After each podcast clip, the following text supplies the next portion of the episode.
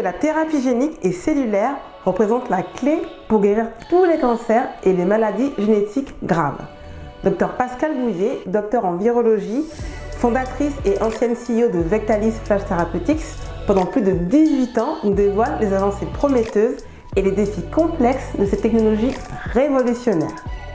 Découvrez comment ces traitements innovants ou de nouvelles voies pour combattre des maladies jusqu'alors incurables, les progrès réalisés, les questions de sécurité et d'éthique soulevées et ce que l'avenir nous réserve dans cette quête pour repousser les limites de la médecine moderne. Bienvenue dans les visionnaires santé qui explorent la santé d'aujourd'hui pour imaginer et contribuer à la santé de demain. Je suis Adriana Georges, experte passionnée de sciences, santé, innovation et entrepreneuriat. À chaque épisode, nous découvrons sans filtre des experts de la santé et du bien-être. Des pros de santé, entrepreneurs, thérapeutes, scientifiques ou coachs partagent leur parcours, conseils pratiques et leur vision audacieuse du futur de la santé. Rejoignez la communauté des visionnaires santé pour découvrir et contribuer à des stratégies innovantes et durables de santé individualisée. Inscrivez-vous simplement sur le lien dans la description cut.ly cu2t.ly slash les visionnaires santé. Bonjour à tous, bienvenue dans un épisode euh, des visionnaires santé. Aujourd'hui, j'ai la joie d'accueillir donc Dr Pascal Bouillet, euh, qui est une entrepreneur euh, qui connaît depuis très longtemps le monde de la thérapie génique, la thérapie cellulaire, tout ce qui est médecine personnalisée, médecine régénérative. Et donc, je suis très ravie de, la recevoir ici et je suis sûre que notre échange intéressera beaucoup d'entre vous. Bonjour Pascal. Bonjour Adriana. Alors, comment vas-tu en ce début d'année? Bah, Écoute, plutôt bien, très très fraîchement ce matin et, prête à, à, interagir avec toi sur euh, le grand sujet de la thérapie génique et cellulaire. Oui, donc, pour commencer, pour que nos auditeurs apprennent à te connaître, est-ce que tu peux tout simplement te présenter, présenter un peu ton parcours et en particulier ce qui a vraiment façonné euh, ta carrière et aussi ta vision de la santé? Alors, je suis, j'ai coutume de dire que je suis un pur produit scientifique. Euh, au démarrage, c'est-à-dire qu'au début de ma carrière, euh, ce qui me motivait, c'était euh, comprendre, comprendre la biologie, comprendre les maladies. Et puis très vite, je me suis passionnée pour les virus, c'est-à-dire que j'ai été stupéfaite par l'intelligence des virus qu'ils mettent à infecter un individu, voire beaucoup d'individus, pour survivre eux-mêmes. Et donc, ils, ont, ils déploient un arsenal démesuré pour arriver à cet objectif. Et, et, et, ça m'a vraiment passionnée dès mes très vite dans mes études et j'ai fait un doctorat focalisé sur la biologie moléculaire et la virologie, en particulier sur HIV. Euh, ah. et, et, un postdoc derrière. Donc je dirais que je viens du monde de la science et j'ai une démarche scientifique. c'est indéniable voilà, et, j'ai poussé, j'allais dire, cette étude au niveau de mes études elles-mêmes le plus loin possible, puisque j'ai un doctorat, effectivement, en, biologie moléculaire et cellulaire. D'accord. Et à quel moment tu as eu envie, du coup, de créer, de créer Vectalis, puisque tu as fait un de Vectalis? À quel moment on se dit, tiens, de doctorat, postdoc, j'ai envie de passer la barrière, de devenir entrepreneur?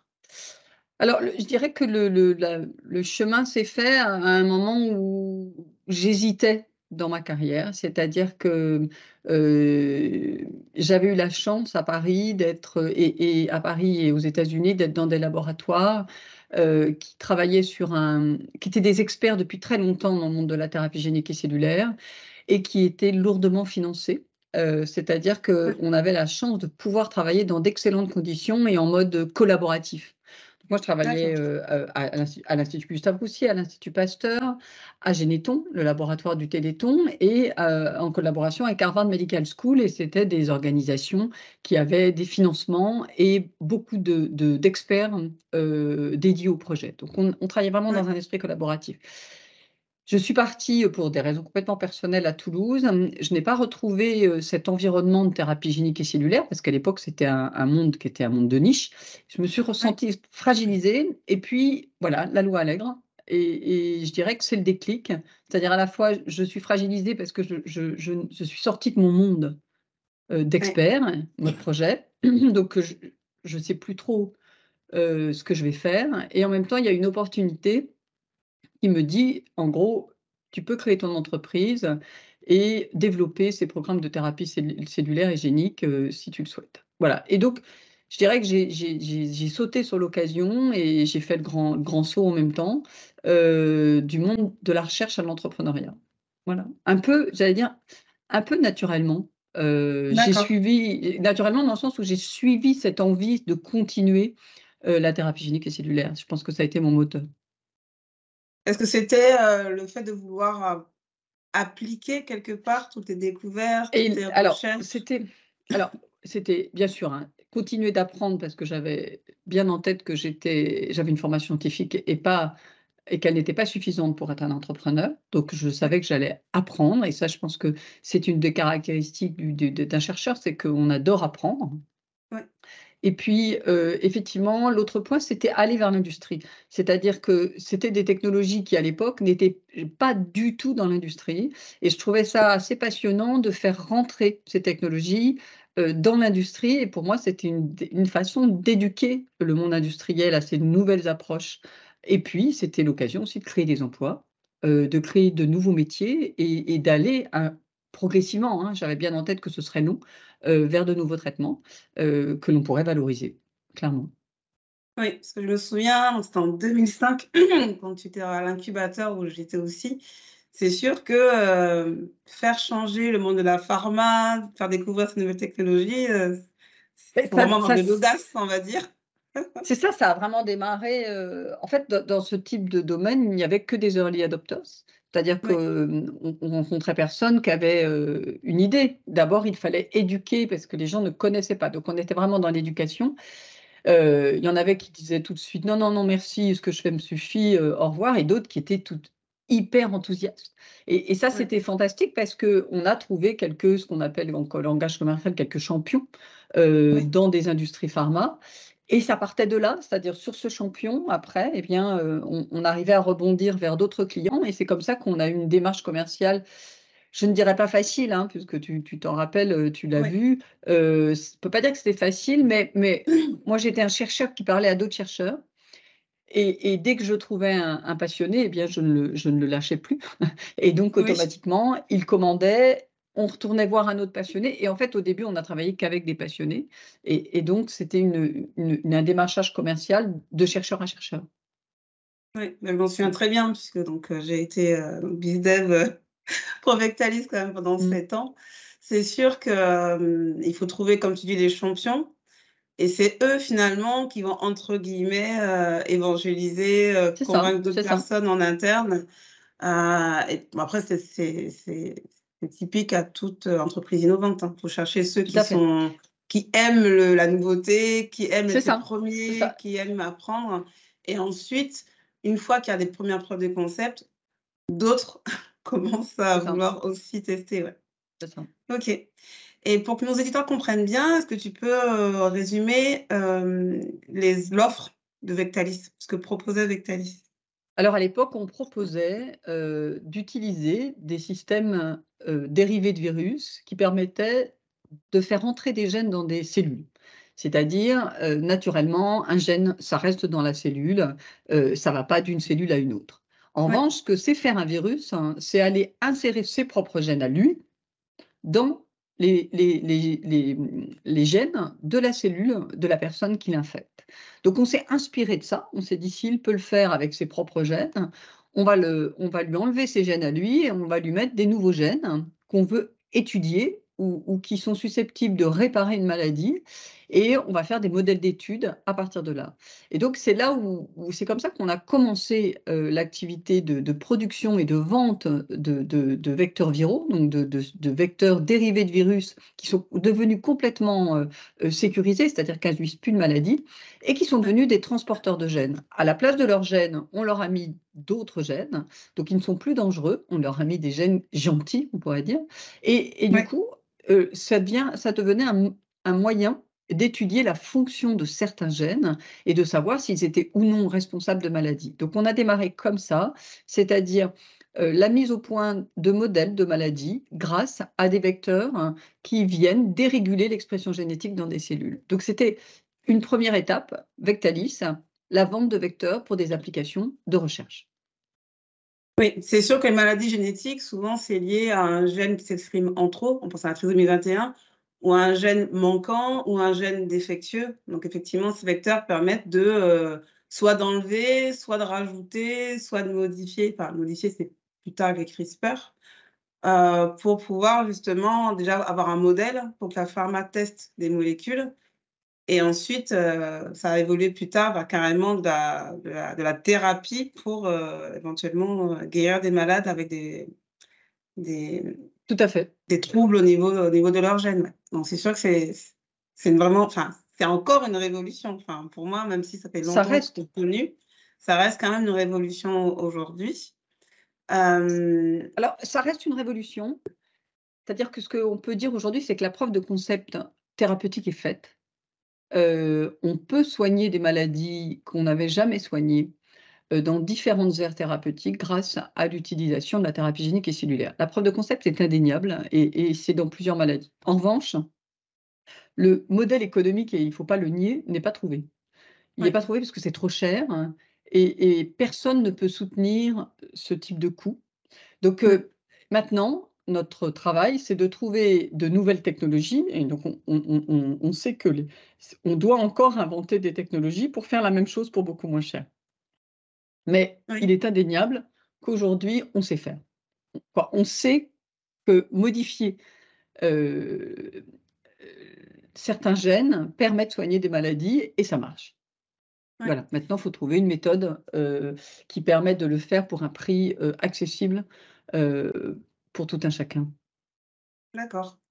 Et ensuite, donc, Vectalis progressivement a évolué. Donc, il y a eu, euh, on va dire, la tendance Yamanaka avec la reprogrammation des mmh. cellules souches. Et cette période, je me rappelle, fast.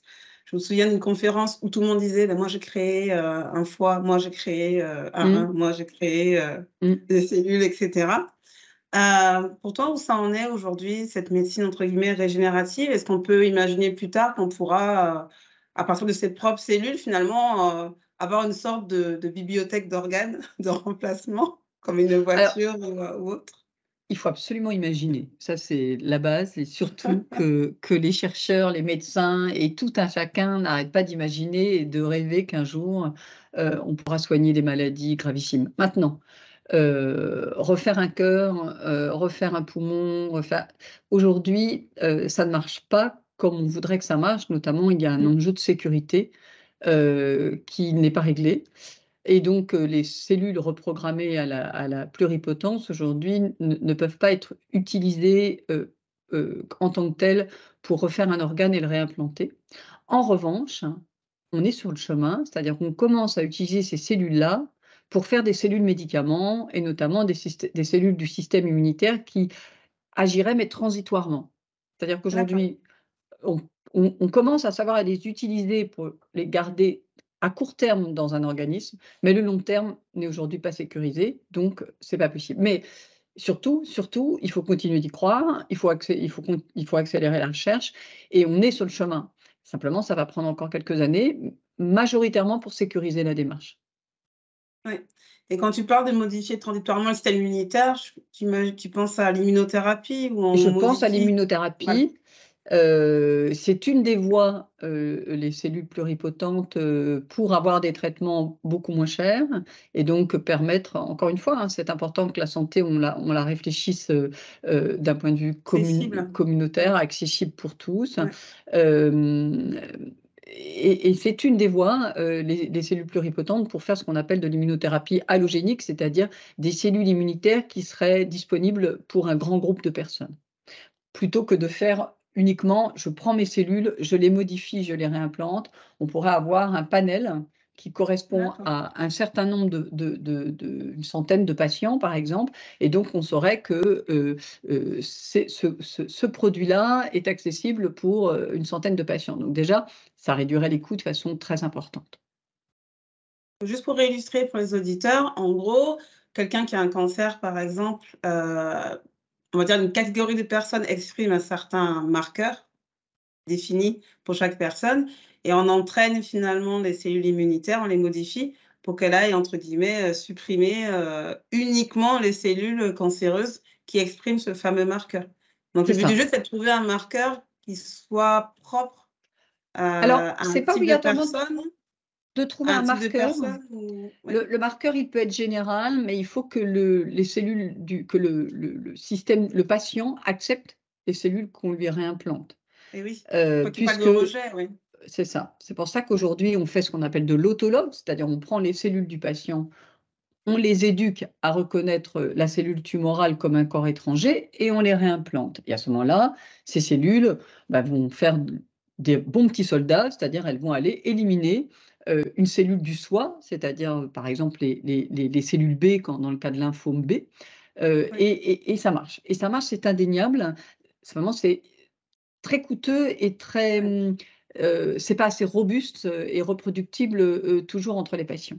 Mais si on, on, réfléchit à des systèmes comme les IPS, on pourrait avoir des cellules qui seraient dites allogéniques, c'est-à-dire compatibles avec un plus grand nombre de patients d'un point de vue, euh, comme tu disais, rejet. C'est-à-dire que les patients ne rejetteraient pas ces cellules-là et elles auraient le temps d'agir. Voilà. D'accord. OK. Hum, ensuite, euh, Vectalis a évolué vers Flash Therapeutics en 2018. Euh, est-ce que tu peux expliquer pourquoi cette évolution finalement? Eh bien, avec Thalys, on a évolué avec le marché, avec les découvertes. C'est-à-dire que euh, on n'avait pas de marché de thérapie euh, à l'époque de Vectalis, et donc euh, on ne pouvait pas adresser ce marché-là parce que le marché n'avait pas décollé. Euh, le marché thérapeutique et donc bah, les, investisseurs euh, n'étaient pas euh, ouverts à investir dans des unités de production à visée clinique. Ça coûte excessivement cher. En France, la seule structure qui avait investi dans ce type d'activité, c'était l'Association française contre les myopathies. Donc c'était une association, ça n'était pas des financiers. Donc, euh, les financiers, ils, veulent bien investir dans des choses quand le marché est, visible. Quand on leur dit un jour le marché existera, et ils disent bah, très bien, mais c'est une promesse, donc nous, on n'y va pas. Donc, quand le marché a vraiment été visible et, et, que on s'est rendu compte que la thérapie génique et cellulaire n'avait pas adressé que des maladies rares, mais également des, des cancers et autres maladies, les investisseurs euh, ont été intéressés par euh, euh, ce type d'approche et donc d'investir lourdement dans de l'industriel, c'est-à-dire des locaux adaptés à la production clinique et également eh bien, des, de nouvelles compétences, puisque les compétences de, Vectalis étaient des compétences de recherche, des compétences de, de, techniciens, développeurs. Et là, quand on va vers la production clinique, il faut aller vers un monde de production industrielle avec de la production elle-même, de l'analytique et du réglementaire. Donc, il fallait euh, enrichir de nouvelles compétences entreprises et avoir des locaux euh, adaptés. Mais euh, avec toujours l'enjeu, parce qu'on est quand même encore dans des domaines qui ne sont pas arrivés à maturité, du, du développement des nouvelles technologies. C'est-à-dire, comme je l'ai dit tout à l'heure, la preuve de concept, elle est faite, mais les technologies qui sont utilisées aujourd'hui ne sont certainement pas celles de demain. Et donc, il faut continuer d'évoluer et de faire de la recherche. Donc, euh, on gardait toute l'équipe de recherche et on associait deux nouvelles compétences. En aucun cas, on, a changé de métier, mais on a, on, a, on a gardé les compétences euh, de recherche et c'est indispensable aujourd'hui dans les structures euh, de production. D'ailleurs, c'est ce qui fait la force de Flash, le fait d'avoir à la fois des équipes de recherche et puis euh, les équipes cliniques. Parce que mine de rien, c'est quand même une grande marche, j'ai envie de dire, de passer du préclinique aux phase clinique. Donc, clinique, c'est quand on fait des tests sur humains, parce que la réglementation est très stricte, ce qui est normal, hein, parce que là, indéniable. On ne teste plus. voilà. Euh, et c'est vrai, quand tu dis que le marché était un peu plus visible, c'est vrai qu'on a beaucoup parlé, par exemple, des technologies CRISPR. Enfin, il y a quand même beaucoup de buzz par rapport à mmh. ça. Et, euh, et beaucoup de gens ont eu de l'espoir, finalement, puisque maintenant, on n'était plus sur euh, uniquement euh, des maladies rares, comme tu dis, mais on mmh. avait l'impression que c'était un outil magique, entre guillemets, pour tout réparer. Après, comme tu dis, il faut laisser le temps aussi de, bah, de vérifier que ça reste sécurisé, euh, pour qui c'est fonctionnel et que ça reste accessible. Euh, selon toi, en quoi ça a transformé les structures de la santé? Parce qu'avant, on était plus, j'imagine, dans le côté curatif, euh, pur et dur avec de la molécule, j'ai l'impression. Mmh. Est-ce que tu penses que maintenant, on est un peu plus sur le côté ça a permis à la médecine d'être plus personnalisée, peut-être plus préventive? Ou pas du tout? Alors, je ne sais pas préventif parce que CRISPR, c'est vraiment une approche de réparation. Donc, c'est comme tu as dû utiliser le mot magique, bien sûr que c'est magique. Magique dans le sens où, quand on utilisait la chimie avant et des molécules, on palliait un phénomène, on palliait quelque chose. Là, aujourd'hui, on, va à l'origine de la maladie, on, peut réécrire. C'est-à-dire, ben voilà, on a fait une faute, euh, plutôt que d'arracher la feuille et de tout réécrire, et, on ne peut pas le faire dans le génome, hein, euh, là, on, peut aller précisément réparer l'erreur, alors que ce qu'on faisait jusqu'à aujourd'hui, c'était vraiment effectivement, comme je viens de le dire, on enlevait la page et on en remettait une. Euh, voilà, donc CRISPR pourrait vraiment permettre de faire une médecine très personnalisée, c'est-à-dire d'aller réparer la mutation. Le problème, c'est que euh, donc ça, ça marche aussi, il n'y a aucun doute. Maintenant, il faut être sécurisé. Et le problème, il est là, et c'est pour ça que ça avance doucement encore. Donc là, on sait que le premier traitement, euh, premier essai clinique a été accepté euh, par la FDA. Donc, des premiers patients vont être traités par des technologies d'édition des génomes. Donc, je dirais qu'il n'y a pas rien à dire, c'est merveilleux. on approche. Euh, après pas mal d'années hein, et, des investissements excessivement lourds. Euh, mais maintenant, le problème, c'est la sécurité. C'est-à-dire que euh, le problème, c'est que le crayon qui réécrit, il dérape de temps en temps et il se dit tiens, je vais écrire à gauche et à droite. Et c'est ça qui n'est pas possible, parce qu'on pourrait réparer la maladie et en créer, en créer d'autres. Donc aujourd'hui, ce qu'on ne sait pas encore parfaitement faire, c'est orienter le crayon uniquement là où il doit réécrire. Aujourd'hui, il se balade un peu, ce. Donc, il fait bien son boulot, mais une fois qu'il a fait son boulot, il se balade un peu et il réécrit par-ci, par-là. Euh, et donc, c'est ça qu'il faut qu'on empêche. Voilà. En tout cas, il faut l'empêcher, il faut le maîtriser. Donc, CRISPR, ça fait pas l'ombre d'un doute. Euh, un jour, on saura faire euh, on sait déjà réécrire, mais il faudra qu'on écrive précisément et de façon maîtrisée. Voilà, c'est ça l'enjeu aujourd'hui des produits biologiques. On sait les faire fonctionner, mais on ne les, on les maîtrise pas complètement. Voilà. Alors, quand je parlais de prévention, euh, je ne pensais pas spécifiquement à CRISPR. Je me disais, par exemple, euh, imaginons euh, des parents qui ont un bébé, on lui diagnostique une maladie génétique. Mmh. Est-ce qu'on peut éventuellement, par exemple, si on prend le diabète de type 1, est-ce que, par exemple, on peut se dire, on peut trouver euh, le gène qui est responsable de ça, et avant que les cellules soient détruites, modifier en fait peut-être euh, euh, pour éviter que les cellules se dégradent? Est-ce que ça peut être un exemple quand je parle de prévention de maladies? Ce que tu dis là, ça fait appel au fait qu'on pourrait aller diagnostiquer les maladies. Déjà, il faudrait les diagnostiquer le plus tôt possible. C'est-à-dire, il faudrait arriver à les diagnostiquer au niveau euh, génomique euh, avant même que les symptômes euh, apparaissent. C'est-à-dire qu'effectivement, ça, c'est un vrai enjeu. c'est diagnostiquer le plus vite possible les maladies pour pouvoir les traiter, surtout quand c'est une maladie génétique, avant que des problèmes irréversibles de quoi, une situation irréversible de s'installe. Donc ça, c'est évident qu'il faut absolument.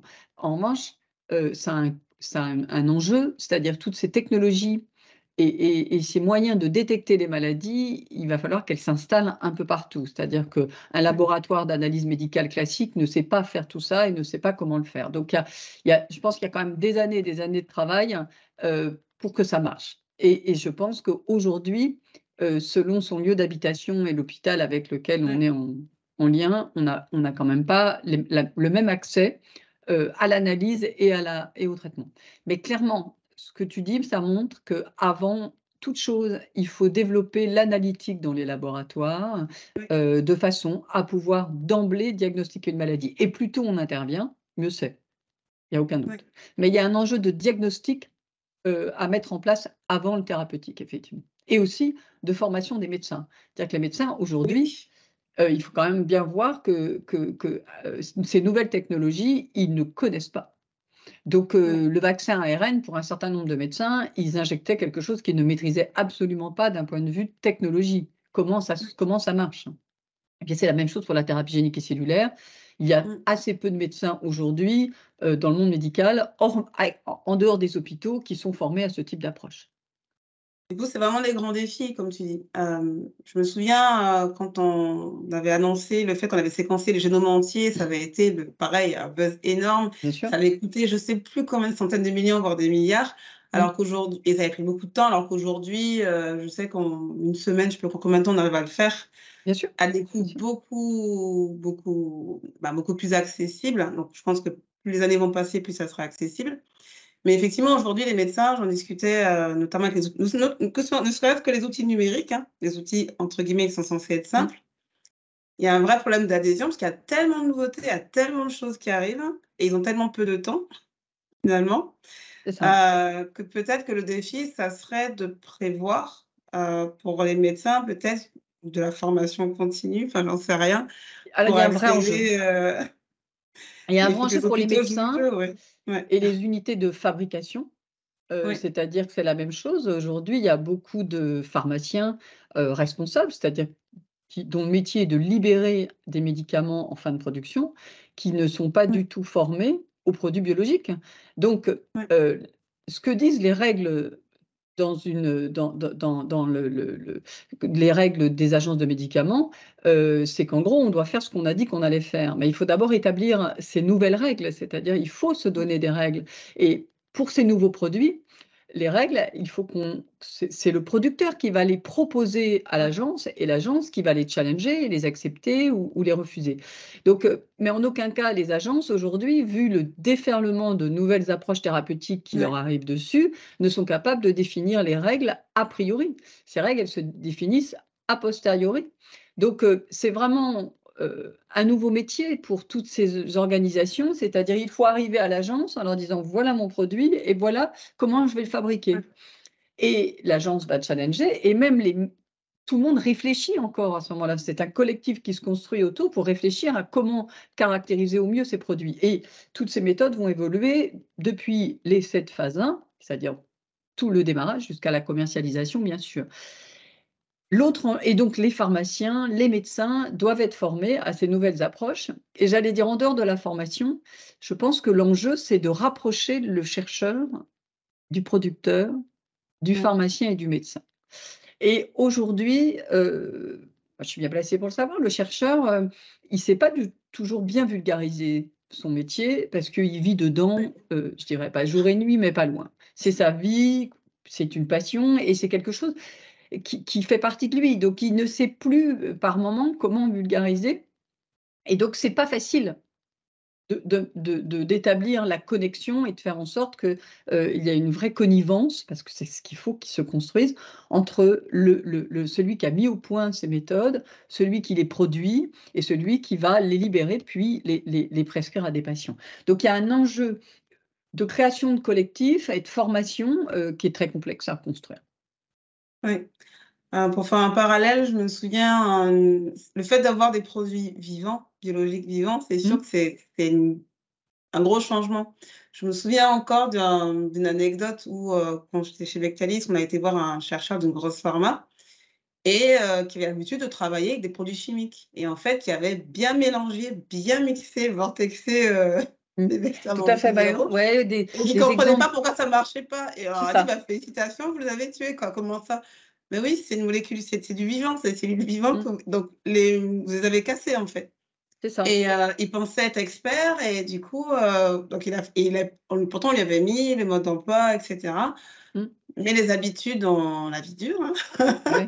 et donc, du coup, il ne s'était pas posé la question. Donc, et les médecins, c'est un peu pareil, euh, de se dire, bah, tiens, là, c'est un traitement différent. Ils ont tellement de choses à penser. Certains pensent qu'ils savent, alors qu'en fait, pas forcément. D'autres ne savent pas et ils n'osent pas. Euh, donc, c'est vrai que ça fait un. Il faudra vraiment créer des consortiums ou des. Voilà, plus de. Travailler plus ensemble, quand tu, comme tu dis. Mais je pense que ça doit aller à, à, plein de niveaux. Je pense que ton initiative euh, de parler euh, aussi avec des experts pour le grand public, pour aide aussi à comprendre aussi que les gens qui mettent au point tous ces médicaments sont des chercheurs spécialisés, experts. Et, je pense que ce qu'on doit restaurer aussi aujourd'hui en France et dans le monde, c'est la confiance. C'est-à-dire qu'on l'a vu dans toute cette crise, il y a eu des abus euh, de la part de certains chercheurs euh, qui ont décidé de, travailler euh, en solitaire et, de, lancer des, polémiques sur des sujets qui, qui, étaient absolument inacceptables. Et à côté de ça, il y avait des collectifs de chercheurs. Moi, je crois beaucoup dans le collectif, c'est-à-dire à un moment, il faut que ces chercheurs se réunissent, se mettent tous ensemble et arrivent à, traduire euh, leurs recherches et leurs convictions dans des mots simples euh, qui vont être expliqués aux gens. Euh, voilà, et il faut absolument que cette, il y a une vraie confiance qui se rétablisse entre bah, le grand public, la recherche. Hein. Encore une fois, c'est pas facile puisque le chercheur il ne sait pas parler correctement. Oui. en dehors de son monde. Donc, il faut qu'il euh, il apprenne. Peut-être qu'il faut quelques intermédiaires, je ne sais pas. Et il faut surtout pas que, du coup, certains euh, euh, chercheurs, médecins, un peu, comment dire, j'allais dire fous, mais, mais oui, se mettent à, vendre à la population leur petite idée qui n'est pas validée par le collectif. Voilà, et ça c'est très important parce qu'effectivement après, plus personne n'a confiance et, ça, euh, il faut restaurer la confiance, il faut qu'il y ait une vraie confiance dans un collectif de recherche. Et, moi je crois, je crois beaucoup en ça, il faut restaurer ça. Et quand tu parles du grand public, depuis quelques temps, on voit apparaître une tendance qui vient des États-Unis, hein, ça vient souvent des États-Unis, donc la tendance de biohacking. Mmh. où euh, on apprend finalement à quantifier, euh, ça a commencé avec les montres connectées, à quantifier euh, mmh. le nombre de pas, son mmh. taux d'oxygène, son alimentation, pas mal de, paramètres. Et beaucoup de gens essayent de changer leur mode de vie et prendre des compléments alimentaires et faire pas mal de choses. Qu'est-ce que tu penses de cette tendance-là, justement Parce que les, gens maintenant veulent, veulent reprendre le pouvoir, remaîtriser un peu leur santé. Parce qu'ils ont l'impression qu'ils n'ont pas la réponse par rapport à la médecine classique, en tout cas conventionnelle, du moins une majorité, je ne mets pas tout le monde dans le même panier. Que penses-tu de cette tendance et est-ce que tu penses que la thérapie génique, euh, cellulaire, peut finalement y contribuer à un moment donné de pouvoir euh, améliorer sa santé de façon ultra personnalisée avec ses propres données finalement? Alors, déjà, moi, je trouve ça génial hein, que les gens s'occupent d'eux et, et, analyse, hein. c'est-à-dire qu'effectivement, comme tu dis, aujourd'hui, on a des outils d'analyse simples hein, euh, qui nous permettent de nous dire, euh, mais là, non, ça va pas, euh, de nous-mêmes. Alors, il y, a, des attitudes simples, hein, je marche pas assez, euh, je mange pas assez de légumes, quoi, voilà, des choses qu'on maîtrise nous-mêmes. ça me fait penser tout à fait au tri, au tri, au tri des déchets, c'est-à-dire qu'aujourd'hui, même si on sait que peut-être que ça ne sert pas à grand-chose, parce que il y a tellement d'autres origines de pollution que ce qu'on fait à l'échelle individuelle n'est peut-être pas si impactante, mais moi je trouve que c'est hyper important individuellement de s'engager. Et donc je pense que ça aussi, c'est un engagement des gens dans leur santé. Et ça, je trouve ça extrêmement positif. Après, entre au quotidien améliorer sa santé et arriver à maîtriser l'apparition d'une maladie génétique ou d'une dérégulation génétique, je n'ai pas la réponse là. Ce que je pense et ce qu'on voit aujourd'hui, c'est que par exemple, on, nous dit ça, le sport, l'activité physique a un impact sur le système immunitaire. Donc, ça doit bien passer au moins par des épigénétiques, c'est-à-dire effectivement l'environnement génétique favorable. On est d'accord. Donc, tout ce qui va être bien-être euh, sport, activité physique, euh, on, est tous conscients que, que, c'est génial en termes de prévention. Maintenant, je dirais que la thérapie cellulaire et génique, elle est là euh, pour le moment où rien ne va plus. C'est-à-dire la maladie est arrivée. Est-ce qu'on a la prévenir, c'est un autre sujet. Effectivement, plus on pourra la prévenir parce que on aura une vie saine et, qu'on vivra dans un, un, environnement plutôt propre, génial, certainement. Mais en France, une fois que la maladie est là, euh, eh bien effectivement, euh, si la mutation génétique induit une maladie grave, il n'y a qu'une solution, il faut la réparer. donc euh, c'est effectivement un, autre enjeu. Mais oui, bien sûr, ce que je trouve pas positif aussi, c'est quand même que les gens s'intéressent à ces histoires de thérapie génique et cellulaire, ils ont envie de comprendre. Donc ça, cette envie de comprendre, euh, moi, je, je, je, comment, je, ressens pour d'autres domaines que, dont je ne suis pas spécialiste, comme l'énergie, par exemple. Moi, j'essaie de comprendre euh, ce qu'on. Et je pense que l'enjeu pour tout un chacun est, le même. C'est-à-dire, effectivement, moi, toutes les problématiques de recherche et de euh, nouvelles technologies médicales, je les comprends parfaitement. Et je les anticipe même. Mais, mais, en revanche, l'énergie, je ne comprends pas grand-chose. Donc, et j'essaie de regarder dans ma maison, dans mon quotidien, comment je peux faire. Voilà, donc, donc je comprends effectivement. Après, ça me fait penser à une chose, le, le, le, biohacking, ça me fait penser, il y a, y, a, y a, les jardiniers qui mettent leurs graines euh, dans des conditions de vie compliquées pour qu'elles s'adaptent à l'environnement. Et ça, je dirais que c'est un peu le biohacking, c'est-à-dire on... Et puis, il y a le chercheur qui va manipuler génétiquement les gènes de la graine pour la modifier. Voilà. Et je pense que, voilà, peut-être qu'on peut comparer ces deux approches. Euh, oui, tu as tout à fait raison. Ouais. Voilà. Parce qu'il y a plusieurs tendances de biohacking. C'est ça. C'est-à-dire, est-ce je pourrais me mettre moi dans un environnement qui fait que euh, je vais évoluer favorablement euh, à l'environnement ou pas d'ailleurs, hein, parce que quand le jardinier fait sa sélection de graines, il en jette 70 pour en garder 4. Donc voilà, mais, mais, on peut peut-être comparer ça. Voilà. Oui, comme tu dis, il y a plusieurs tendances de biohacking. Certains qui restent beaucoup dans le mode de vie naturel, etc. C'est ça. Euh, d'autres qui vont quand même plus loin dans le côté euh, où il y a un concept de, comment dire, que la vieillesse est une maladie et ils veulent mmh. guérir, entre guillemets, la vieillesse. Et ils se disent, ben, pour guérir la vieillesse, il faut anticiper. Donc, il y a pas mal de découvertes, hein, sur les télomères, il y a pas, mal de choses, l'oxydation, etc. Donc, soit certains, encore une fois, utilisent des méthodes naturelles en se disant, bah, pour que mon corps, j'habitue mon corps, comme tu dis, comme la graine, à, mmh. euh, résister au stress. Donc, je le, donc, il y a les bains chauds, bains froids. Mmh. Euh, mmh. on, se met dans des conditions extrêmes, mais contrôlées pour habituer son corps petit à petit. Et il y en a d'autres, euh, je ne sais plus comment il s'appelle, il y en a un, je crois, qui a dédié sa vie pour rajeunir, etc., et qui vont carrément plus loin. D'ailleurs, il y a eu des, dérapages. Hein. Je sais plus, il y en a un qui s'était injecté, je ne sais plus quel virus et qui en est mort. Euh. il y en a certains qui vont bidouiller, alors c'est interdit. Il y, en a, qui sont allés au Panama ou je ne sais pas trop où pour pouvoir justement tester des nouvelles choses. Et euh, alors, ok, ça fait rêver, mais attention aussi de, aux effets secondaires, comme tu dis. Enfin, ils passent outre toutes ces sécurités qui, qui ont quand même leur euh, raison de vivre. Enfin, c'est quand même pour sécuriser le plus grand nombre.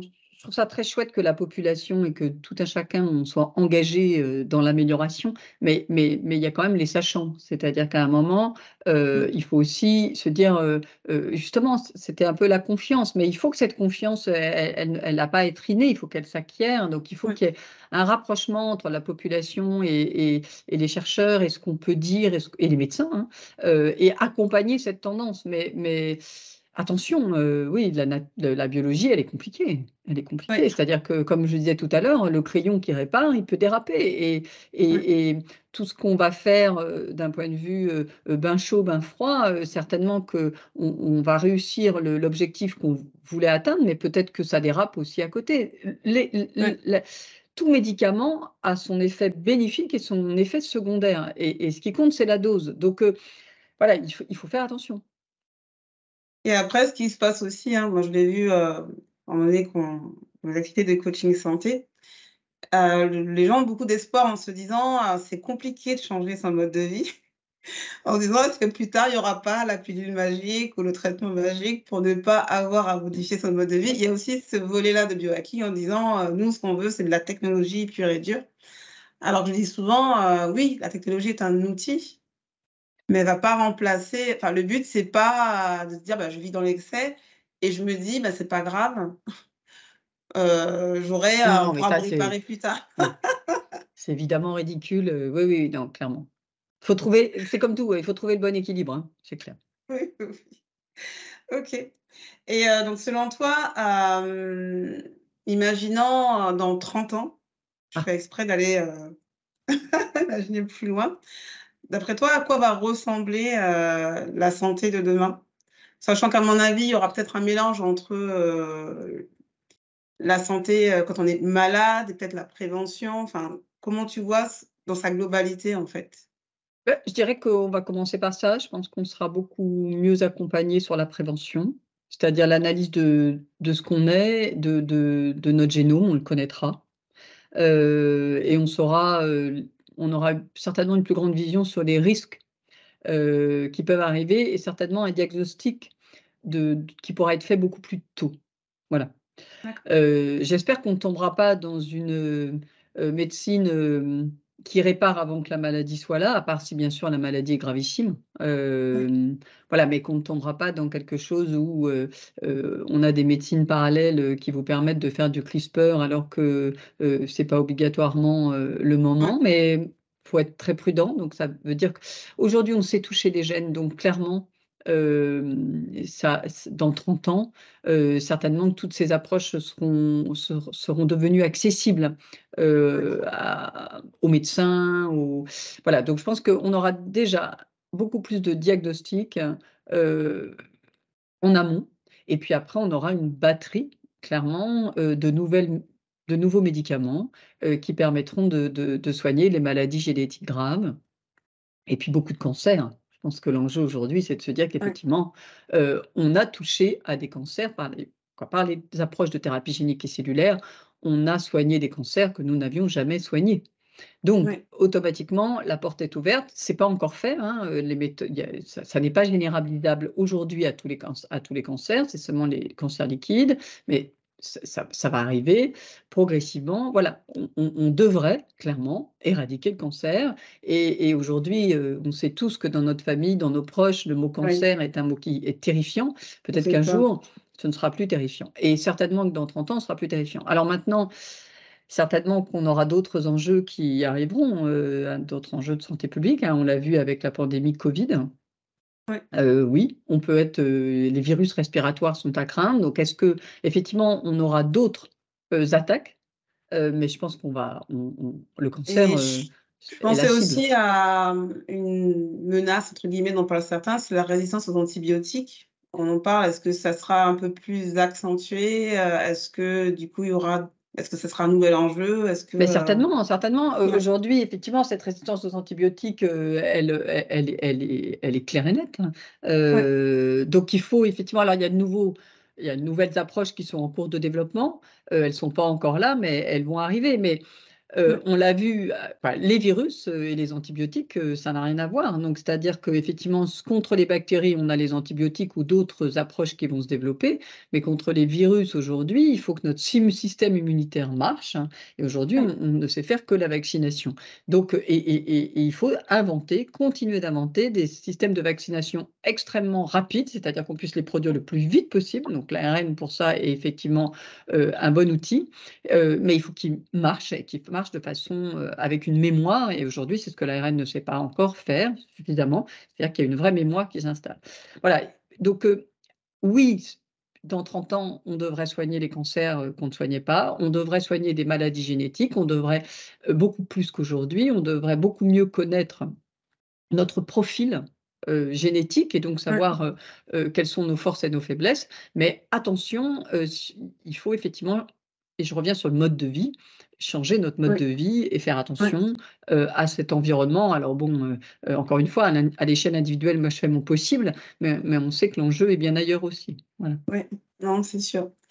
Et d'après toi, on parle beaucoup d'intelligence artificielle, hein, c'est un peu, c'est le mot à la mode, je crois, en 2023. Mmh. Est-ce que l'intelligence artificielle peut apporter des choses justement sur ces thérapies géniques, cellulaires ou Bien sûr, parce que l'analyse des génomes, l'analyse des interactions entre protéines, tout ça peut être lourdement amélioré par l'intelligence artificielle, c'est-à-dire prédire comment on peut aller inhiber une protéine d'un virus euh, par exemple, effectivement, ça, c'est de l'intelligence artificielle. Et on se rend compte de plus en plus que l'intelligence artificielle, elle arrive à, 80% à, être juste. Donc, euh, alors, il ne faut pas euh, miser que sur l'intelligence artificielle, il faut que ce soit complémentaire. C'est un outil parmi hein. d'autres, c'est ça. ça. Donc, voilà, c'est toujours la même chose, c'est-à-dire il faut ajouter une compétence et pas remplacer le monde, le monde d'avant par le monde d'avant par euh, ce nouveau monde. C'est une complémentarité, mais bien sûr, euh, en fait, je pense que comme tout, ça peut accélérer. Ça ne peut pas remplacer, mais ça peut accélérer. C'est-à-dire, au lieu de mettre, euh, on le voit aujourd'hui, on utilise tous ChatGPT, les chercheurs, il y a, y a la recherche basique. En 10 minutes, même pas à 3 minutes, on l'a. Euh, et donc, on peut se consacrer à une recherche beaucoup plus précise et là qui va faire intervenir le cerveau humain, euh, euh, l'imagination. mais, mais on, collecte des données à une vitesse incroyable. Ben là, c'est la même chose, c'est-à-dire être capable de générer et de collecter des données, je dirais principalement d'interaction entre un virus, une cellule, la thérapie génique, ou, ou si ce n'est pas un virus, en tout cas un système de transport de gènes, comment il interagir, prédire en fait, voilà, et nous aider à réfléchir euh, pour moi, l'intelligence artificielle, ça sert à ça, c'est-à-dire à, aller tellement plus vite. Et si on veut aller vers une médecine personnalisée, rapide, c'est merveilleux, c'est-à-dire effectivement, euh, euh, on, va produire, on, va être capable de diagnostiquer beaucoup plus vite. Donc l'intelligence artificielle, elle est indispensable. Il faut la maîtriser, c'est tout. Non, ça c'est sûr. Et souvent, euh, les gens ont tendance à se dire que toutes ces technologies évoluent plus vite aux États-Unis, au Japon ou ailleurs, et qu'en Europe, on a tendance peut-être à être euh, un peu trop sécurisant, sécurisé. Est-ce que c'est une réalité ou est-ce que c'est euh, une rumeur? Les gens, non, c'est ça. Non, non, c'est une réalité. aujourd'hui, sur, par exemple, on prend les, les traitements carticelles aujourd'hui, autologues. Euh, on sait tous que ça a été la preuve de concept clinique, je l'ai dit, mais qu'il faut faire autrement. Aux États-Unis, il doit déjà exister une dizaine d'entreprises qui travaillent sur les nouveaux, euh, nouvelles technologies euh, carticelles. En France, zéro. D'accord. en France, on a des entreprises qui tentent à améliorer, mais on a vraiment Aujourd'hui, les nouvelles entreprises créées dans les deux ans qui viennent de se passer sur ces nouvelles technologies cartées, il y en a excessivement peu. Et alors, sur ces technologies de rupture, il y en a zéro. Incrémental, on fait un peu, mais rupture, il y en a zéro. Alors, tu me diras, 10 aux États-Unis, c'est pas tant que ça hein, par rapport à, à, l'échelle du pays, mais, mais, mais ils y vont. Et surtout, les, ces entreprises ne sont pas financées avec 500 000 comme on sait faire euh, en, en, France, sont financées mmh. directement avec 100 millions de dollars. Bon. Oui. Alors, ils, gagent de l'argent, les Américains, du coup, parce que par moment, ils mettent énormément d'argent, mais, mais, mais sur le nombre, ils gagnent. Parce que elles ne vont pas toutes marcher, mais il y en a une qui a marché. Et ils mettent des sommes énormes. Et il y a aussi le fait qu'il y a beaucoup de familles qui mettent de l'argent aussi pour euh, contribuer à améliorer la santé. C'est un peu moins le cas en France. Dernier point, aux États-Unis, euh, il y a des investisseurs, des fonds d'investissement qui comprennent très, bien toutes les technologies dont les chercheurs vont venir leur parler, dont les fondateurs d'entreprises vont venir leur parler. C'est-à-dire qu'ils sont complètement experts dans le sujet. En général, ils ont euh, euh, des, des, des, partenaires qui, sont, qui ont des thèses, qui sont très connectés à des universités, à des experts.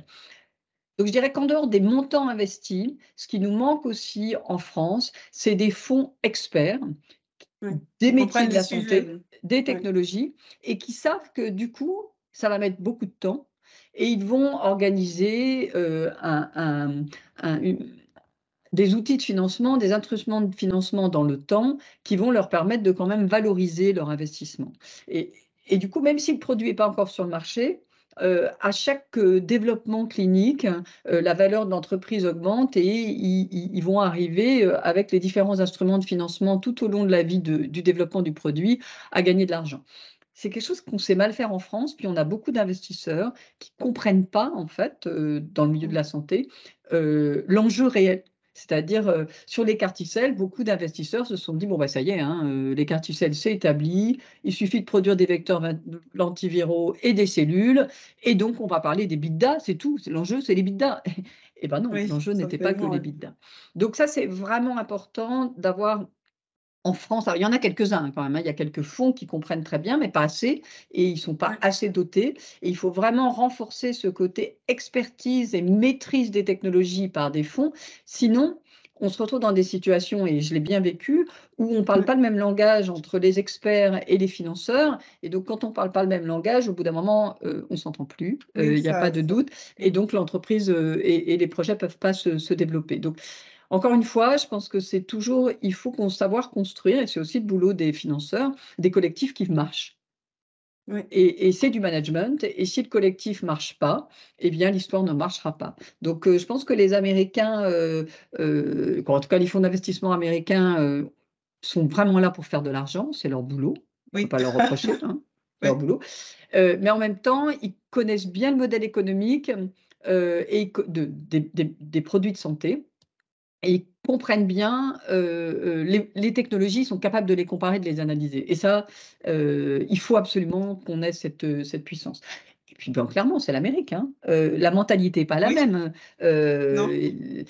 par exemple, aux États-Unis, les chercheurs sont beaucoup plus reconnus qu'en France beaucoup plus, beaucoup plus écouté. Alors, il, y a aussi. Les conditions de travail ne sont pas du tout les mêmes. Enfin, les conditions de travail n'ont rien à voir. Quand j'étais à Boston, j'avais halluciné. Euh, Mais bien sûr. Les conditions de travail, c'était des les laboratoires, c'était des vraies entreprises. Enfin, c'était vraiment. Des vraies euh, entreprises avec des organisations projets, euh, avec des salaires Aujourd'hui, les jeunes, ils n'ont plus envie de faire de la recherche euh, dans le milieu académique. Euh, euh, le salaire n'est pas bon, les conditions de travail ne sont pas bonnes, l'évolution n'est pas enthousiasmante. Quoi. On les comprend. Et pourtant, quand, moi, quand je parle de mon métier... Il se fait plein de choses encore. Il se fait encore plein de choses encore en France, en Europe. Mais ce qui est dommage, c'est finalement de voir finalement qu'à un moment donné, ça part ailleurs. Voilà, ouais. Mais beaucoup de euh, chercheurs qui partent aux États-Unis ne reviennent pas. Donc, ce qui montre bien que ce n'est pas la passion du métier qui, qui s'en va, c'est les conditions de travail qui ne sont pas assez attractives. Euh, il faut créer, recréer euh, un environnement au sein des universités, de l'INSERM, du CNRS, un esprit pareil, collectif, hein, j'insiste sur ce mot, et, passionné. Euh, il y en a hein, beaucoup, hein, des chercheurs, malheureusement, qui sont absolument passionnés. Moi, je, sais que je le suis, euh, et, qui sont capables, effectivement, de, déployer une énergie considérable euh, dans cet objectif. Il faut, absolument.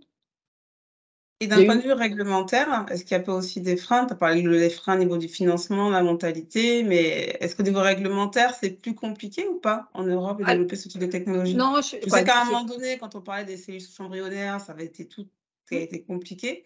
Bon, aux États-Unis aussi, hein, quand j'étais en 2006, les financements publics et privés, enfin voilà, il n'y avait que le financement privé qui pouvait financer ce genre de, de, technologie. Et ce qui était hilarant, c'était de voir les chercheurs dans leur labo étiqueter tout leur matériel.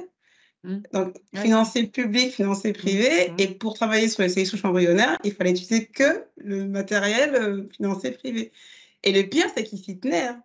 à me dire, ben là, c'est parti du labo. Euh, et euh, donc, je me suis demandé, est-ce voilà, est qu'il y a des freins réglementaires en Europe, en fait, plus qu'aux États-Unis, ou est-ce que c'est pareil Il euh, faut avoir en tête que tous ces traitements thérapies cellulaires et géniques sont des OGM.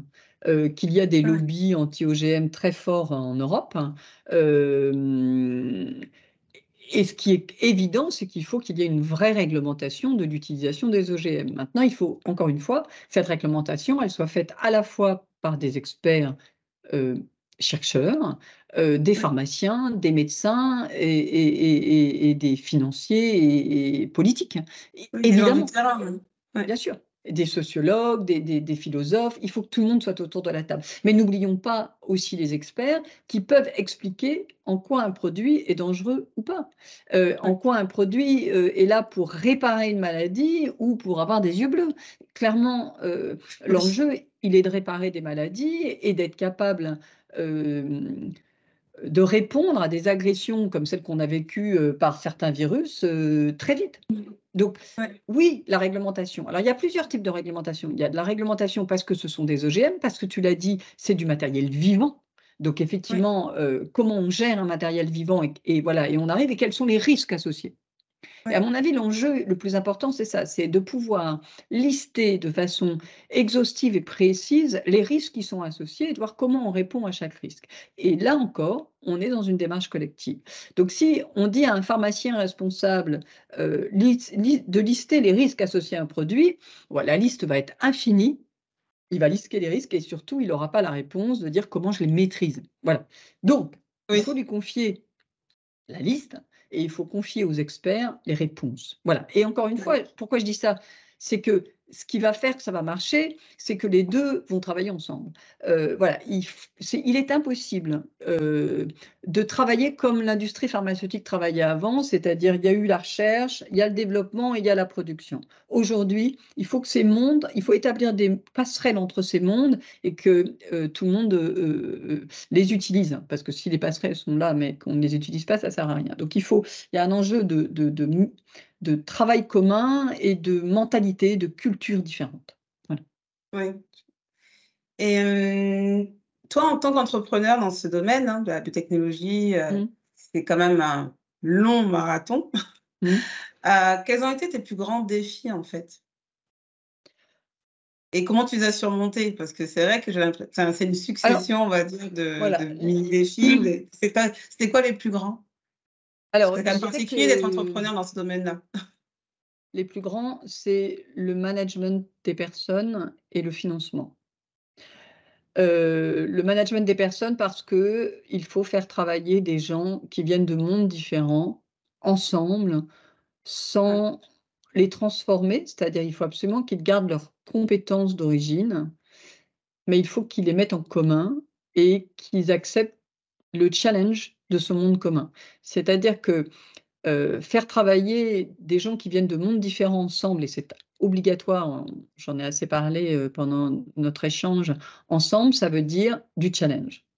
Ça veut dire, je vais te contredire. Je ne vais pas être d'accord avec ce que tu viens de dire. Mais ça ne veut pas dire, on se dispute tout de suite. Ça veut juste dire, on va s'enrichir. C'est pas personnel, c'est pas contre. C'est pas personnel. un point de vue différent. Voilà, et puis j'ai un point de vue différent parce que je vais mettre sur la table une expertise que tu n'as pas. Et nos expertises complémentaires vont permettre de construire cette cathédrale. Et, ce sont nos différentes pierres. Mais ces pierres sont différentes. On va apporter à l'édifice des pierres différentes. Et ça, c'est un enjeu managérial très fort parce que automatiquement, euh, les gens vont sortir de réunions où parfois ils se disent euh, c'est le point de vue réglementaire qui a été euh, pris en considération, puis parfois, ben, c'est le point de vue du produit, donc du chercheur ou de la prod. Donc, c'est vraiment cet enjeu d'accepter le challenge. Euh, il faut que ce challenge soit amené avec bienveillance, mais par moment, effectivement, il y a un vrai débat et un débat qui peut être très fort. Et il faut avoir des personnalités, une culture qui accepte ça. Et, et c'est peut-être, et ça, c'est vraiment pas simple c'est vraiment pas simple euh, de faire en sorte qu'il y ait un vrai respect et en même temps, bah, par moment, euh, tu sais ce que c'est que le management. Bah, quand le management participatif ne marche pas, eh bien, on est des fois obligé d'aller vers le directif et c'est difficile. Hein. Euh, voilà.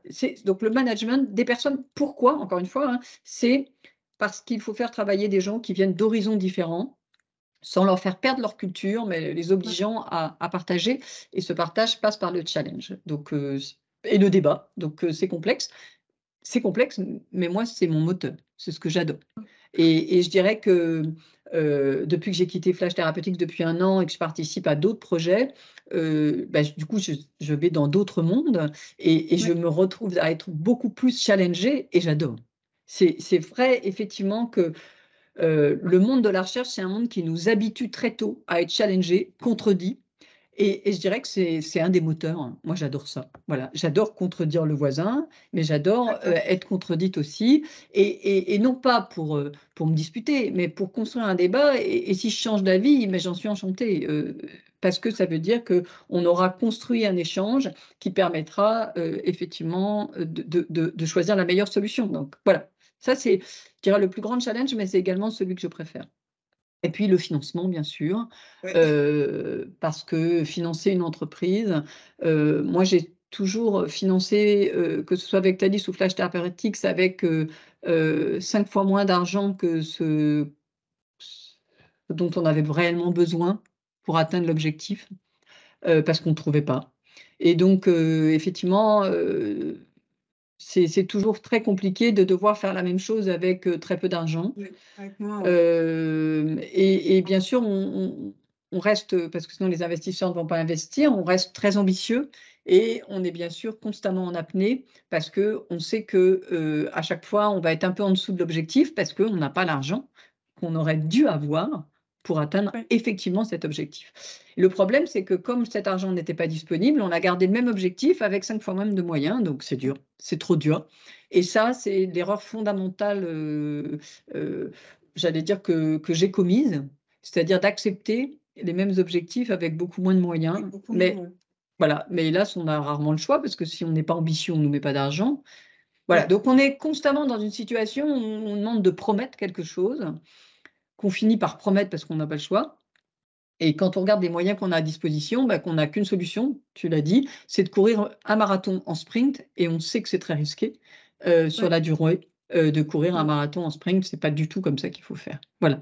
Donc euh, voilà les, deux challenges. J'ai quand même réussi pendant quelques années à, maintenir les deux, même de nombreuses années. Mais c'est quelque chose de difficile et je pense que autant le challenge humain il y a pas voilà, celui-là ne peut pas être modifié, il faut, il faut y travailler. Le challenge financier, il faut effectivement trouver un meilleur équilibre dans les entreprises et les financer à la hauteur des objectifs. Voilà, absolument. absolument. Donc, tu l'as dit, tu as, as, as quitté Flash Therapeutics. Si aujourd'hui tu devais remonter un projet, mmh. qu'est-ce que tu ferais différemment? Qu'est-ce que tu conseillerais à quelqu'un effectivement qui veut aujourd'hui créer euh, une entreprise dans ce domaine de la thérapie génique cellulaire ou biotechnologie en général? Alors déjà, avant de répondre à ta question, je vais, je vais dire que euh, la première chose, c'est de garder la même passion et être convaincu de ce qu'on veut faire. Ça, je pense que faut quand même pas l'oublier, c'est-à-dire faut, faut, faut ressentir quelque chose de fort pour le projet euh, et l'histoire. Ça, c'est vraiment très fort.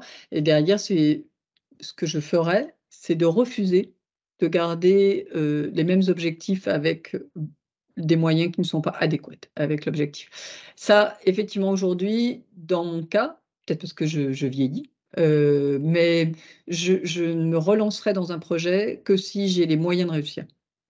Et, je ne me dirais pas, euh, c'est pas grave, je vais courir trois fois plus vite et donc c'est pas grave, euh, on va y arriver quand même. Non, de toute parce que de toute façon, quand on est entrepreneur et qu'on monte ce genre d'histoire, on court déjà très vite. Donc courir trois fois plus vite, ça, s'appelle de l'épuisement de soi-même et des équipes. Et donc, ce n'est pas une solution. Alors hélas, hein, c'est celle que nous imposent souvent les conditions de vie de nos petites entreprises, hein, euh, mais ce n'est pas la bonne voie pour réussir. Donc je dirais que la voie pour réussir, c'est euh, il faut une adéquation impérative entre le financement et les objectifs et avoir les bons partenaires. Voilà, donc ça, euh, les bons partenaires du quotidien du quotidien, c'est clé, euh, des gens avec qui on, va pouvoir se challenger. Donc, si vous sentez que ça marche pas, que vous n'arrivez pas à vous challenger, ça veut dire que euh, à terme, il faut, ça marchera pas parce que des galères, il y en a toujours. Et c'est mmh. des moments où il faut être soudé. Donc, euh, il faut être capable de se challenger en disant j'ai eu tort. J'ai eu tort là, mais donc, j'en reste pas là, hein, j'ai eu tort, qu'est-ce que je fais maintenant? C'est-à-dire, il y, a un problème, je, vais apporter des solutions et on en parle ensemble. Donc, vraiment, euh, les bons moyens et, les partenaires euh, j'allais dire qu'on admire. Hein. Il faut admirer les gens avec qui on bosse. Euh, et c'est vraiment important. Dans ce genre d'histoire, si on ne s'admire pas l'un l'autre, à terme, c'est compliqué. Quoi. Voilà. Après, c'est ce que je dis souvent aux entrepreneurs que j'accompagne, c'est que finalement, le premier, la première cause d'échec d'une entreprise, c'est pas l'argent, c'est l'humain. c'est souvent, alors soit une défaillance entre guillemets du fondateur parce qu'il est mmh. justement seul et qu'à un moment donné, il s'épuise. Soit c'est des mésententes, entre guillemets, entre associés, parce qu'ils ne se sont pas posé des bonnes questions au début. Enfin, j'ai envie de dire, souvent, le pacte d'actionnaires, de fondateurs, beaucoup de gens sous-estiment. Je leur dis, mais c'est comme un contrat de mariage. Tant que vous entendez mmh. bien, c'est ça. Fixez les règles et mettez-vous d'accord sur euh, la, votre vision, sur les valeurs, sur. Ça paraît hyper abstrait, mais c'est hyper important pour après. Et même sur la notion à l'argent, tout simplement. Hein. Il y en a mmh. certains, juste cette relation à l'argent qui n'est pas du tout la même en fonction des personnes. Et puis, euh, je me rappelle, il y en a un qui voulait une multinationale alors que l'autre voulait garder une entreprise à taille humaine. Rien que ça, déjà, ça causait des frictions. Enfin, bah ça, c'est déjà pas compatible. Il faut être ah, d'accord sur. Euh, oui. Bien sûr. Mais des fois, souvent, certains regardent juste les compétences. Tiens, on a des compétences complémentaires, on se met ensemble. Et ils ne se posent pas assez la question du bon, mais c'est quoi la vision euh, il faut avoir ne serait-ce qu'à 5 ans, 10 ans, alors on va dire plus 10-15 ans dans le cas des biotech, mais de savoir où est-ce qu'on veut aller. Et surtout, il faut bien comprendre, bien connaître l'environnement. Il faut qu'on soit d'accord sur le monde dans lequel on met les pieds, quoi. et, effectivement, il y a, ce qu'on a envie soi et, ce que ce monde, aujourd'hui de la biotechnologie et de la santé, est capable d'accepter. Donc, il faut aussi être capable de, se dire, j'ai ma vision, mes envies, est-ce que c'est compatible avec ce monde? Voilà. Donc ça, c'est déjà extrêmement important. Quelqu'un qui veut développer une entreprise artisanale, c'est pas la peine qu'il fasse de la biotech, hein, parce qu'il va lui falloir tellement d'argent que voilà, c'est des sujets qui sont importants à mettre sur la table. C'est-à-dire, il y a ce que je suis. Si, si, je ne suis pas prêt à mettre les pieds dans le monde que je, que, que, que je vise, bon, bah, il ne faut pas y aller. Euh, dans les partenaires, je mettrais bien sûr les associés euh, fondateurs, euh, je mettrais l'équipe de direction, hein, c'est-à-dire avec qui on va travailler au quotidien pour que ce soit la bonne culture. Et donc, dans les recrutements, il faut vraiment chercher cette, quelle relation on va avoir. Donc, il faut vraiment recruter les bonnes personnes, pas seulement les compétences. Et, puis, il y a les, financeurs. Hein. Il faut vraiment, effectivement, euh, choisir la personne euh, qui, va interagir avec eux. Donc, par exemple, moi, je, si je remonte une entreprise à un moment, euh, j'ai absolument pas envie d'être directrice générale je voudrais être directrice scientifique. Je ne dis pas que je n'ai pas envie d'interagir avec euh, des, financeurs, mais en revanche, j'ai envie d'interagir avec eux d'un point de vue scientifique, c'est-à-dire apporter, et, j'ai envie de me consacrer à la science, c'est-à-dire revenir à, mon métier. Je, vais finir ma carrière. Voilà, et, j'adore ça, et voilà, donc euh, voilà, tout ce que j'ai envie de faire, j'aimerais mettre toute mon énergie dans la science au service d'un projet, hein, clairement. J'ai envie que la science soit au service d'une histoire et travailler avec, euh, avec des partenaires que, que, je comprends et qui me comprennent, mais avec qui je peux m'engueuler, il hein, n'y a pas de problème. Ça marche. Bah, euh, merci beaucoup, Pascal. En tout cas, ce que je retiens de notre échange, euh, c'est que, franchement, honnêtement, pour faire avancer donc, la médecine, la santé aujourd'hui, moi, ce que je retiens, c'est le mot collectif. C'est vraiment d'apprendre euh, à travailler ensemble et qu'on mette ensemble à la fois des chercheurs, des pharmaciens, des experts, enfin, des personnes d'horizons différents qui ont des philosophes, etc., donc qui ont chacun un point de vue, pour vraiment finalement avoir euh, une vision, on va dire, globale finalement bah, d'une décision, d'une thématique donnée, pour que ça fonctionne finalement, parce que si on ne prend pas en compte un des points de vue, bah, c'est forcément bancal à un moment donné et peut-être que ça ne se voit pas dans l'immédiat, mais il y a forcément dans le parcours, euh, on est où ça manque. Donc moi, c'est ça que je, je, retiendrai notre échange. Non, c'est ce qu'on retient et en, t'écoutant, là, je me disais que le seul risque, hein, et ce, qui est ce à quoi il faut être attention, c'est le, timing, c'est-à-dire euh, attention à, ne pas, à ne pas être englué dans cet échange qui n'avance pas. L'échange, il doit avancer, il doit conclure. Donc, il faut effectivement construire. Donc, ce collectif, il ne veut pas dire lenteur. Hein. Il ne faut surtout pas qu'il dise ça. Hein. Il faut qu'il y ait de l'énergie. collégial. ouais, voilà. il faut qu'il y ait de. qui, des fois, est un peu trop. Si on attend que tout le monde soit d'accord, finalement, on n'avance pas. Voilà. Mais, mais, il faut que tous les points de vue soient pris en compte. Voilà. Mais c'est difficile. Voilà, c'est clair. Mais je pense que c'est ce qui fait aussi. Bah, c'est les challenges aussi qui font aussi toute. Bien sûr tout le moteur et tout, euh, toute la motivation qu'on peut avoir sur ce type de projet. C'est sûr, c'est sûr. Ok, en tout cas, bah, je te remercie beaucoup. Merci Adriana, merci beaucoup. Et, euh, et bah, je te souhaite une belle journée, je te dis à bientôt. À bientôt, au revoir. Au revoir. Félicitations Vous avez écouté cet épisode du podcast Les Visionnaires Santé jusqu'au bout. Vous pouvez le partager avec vos proches et les inciter à s'abonner au podcast tout comme vous. Si cet épisode vous a plu, pensez à lui attribuer une note de 5 étoiles, accompagnée d'un commentaire sympa, ce qui contribuera à le rendre plus visible. Pour finir, rejoignez la communauté des visionnaires santé pour découvrir et contribuer à des stratégies innovantes et durables de santé individualisée. Inscrivez-vous simplement sur le lien dans la description cut.ly cu2t.ly slash les visionnaires santé. Je suis Adriana Georges et je vous donne rendez-vous au prochain épisode pour continuer d'explorer et imaginer la santé de demain.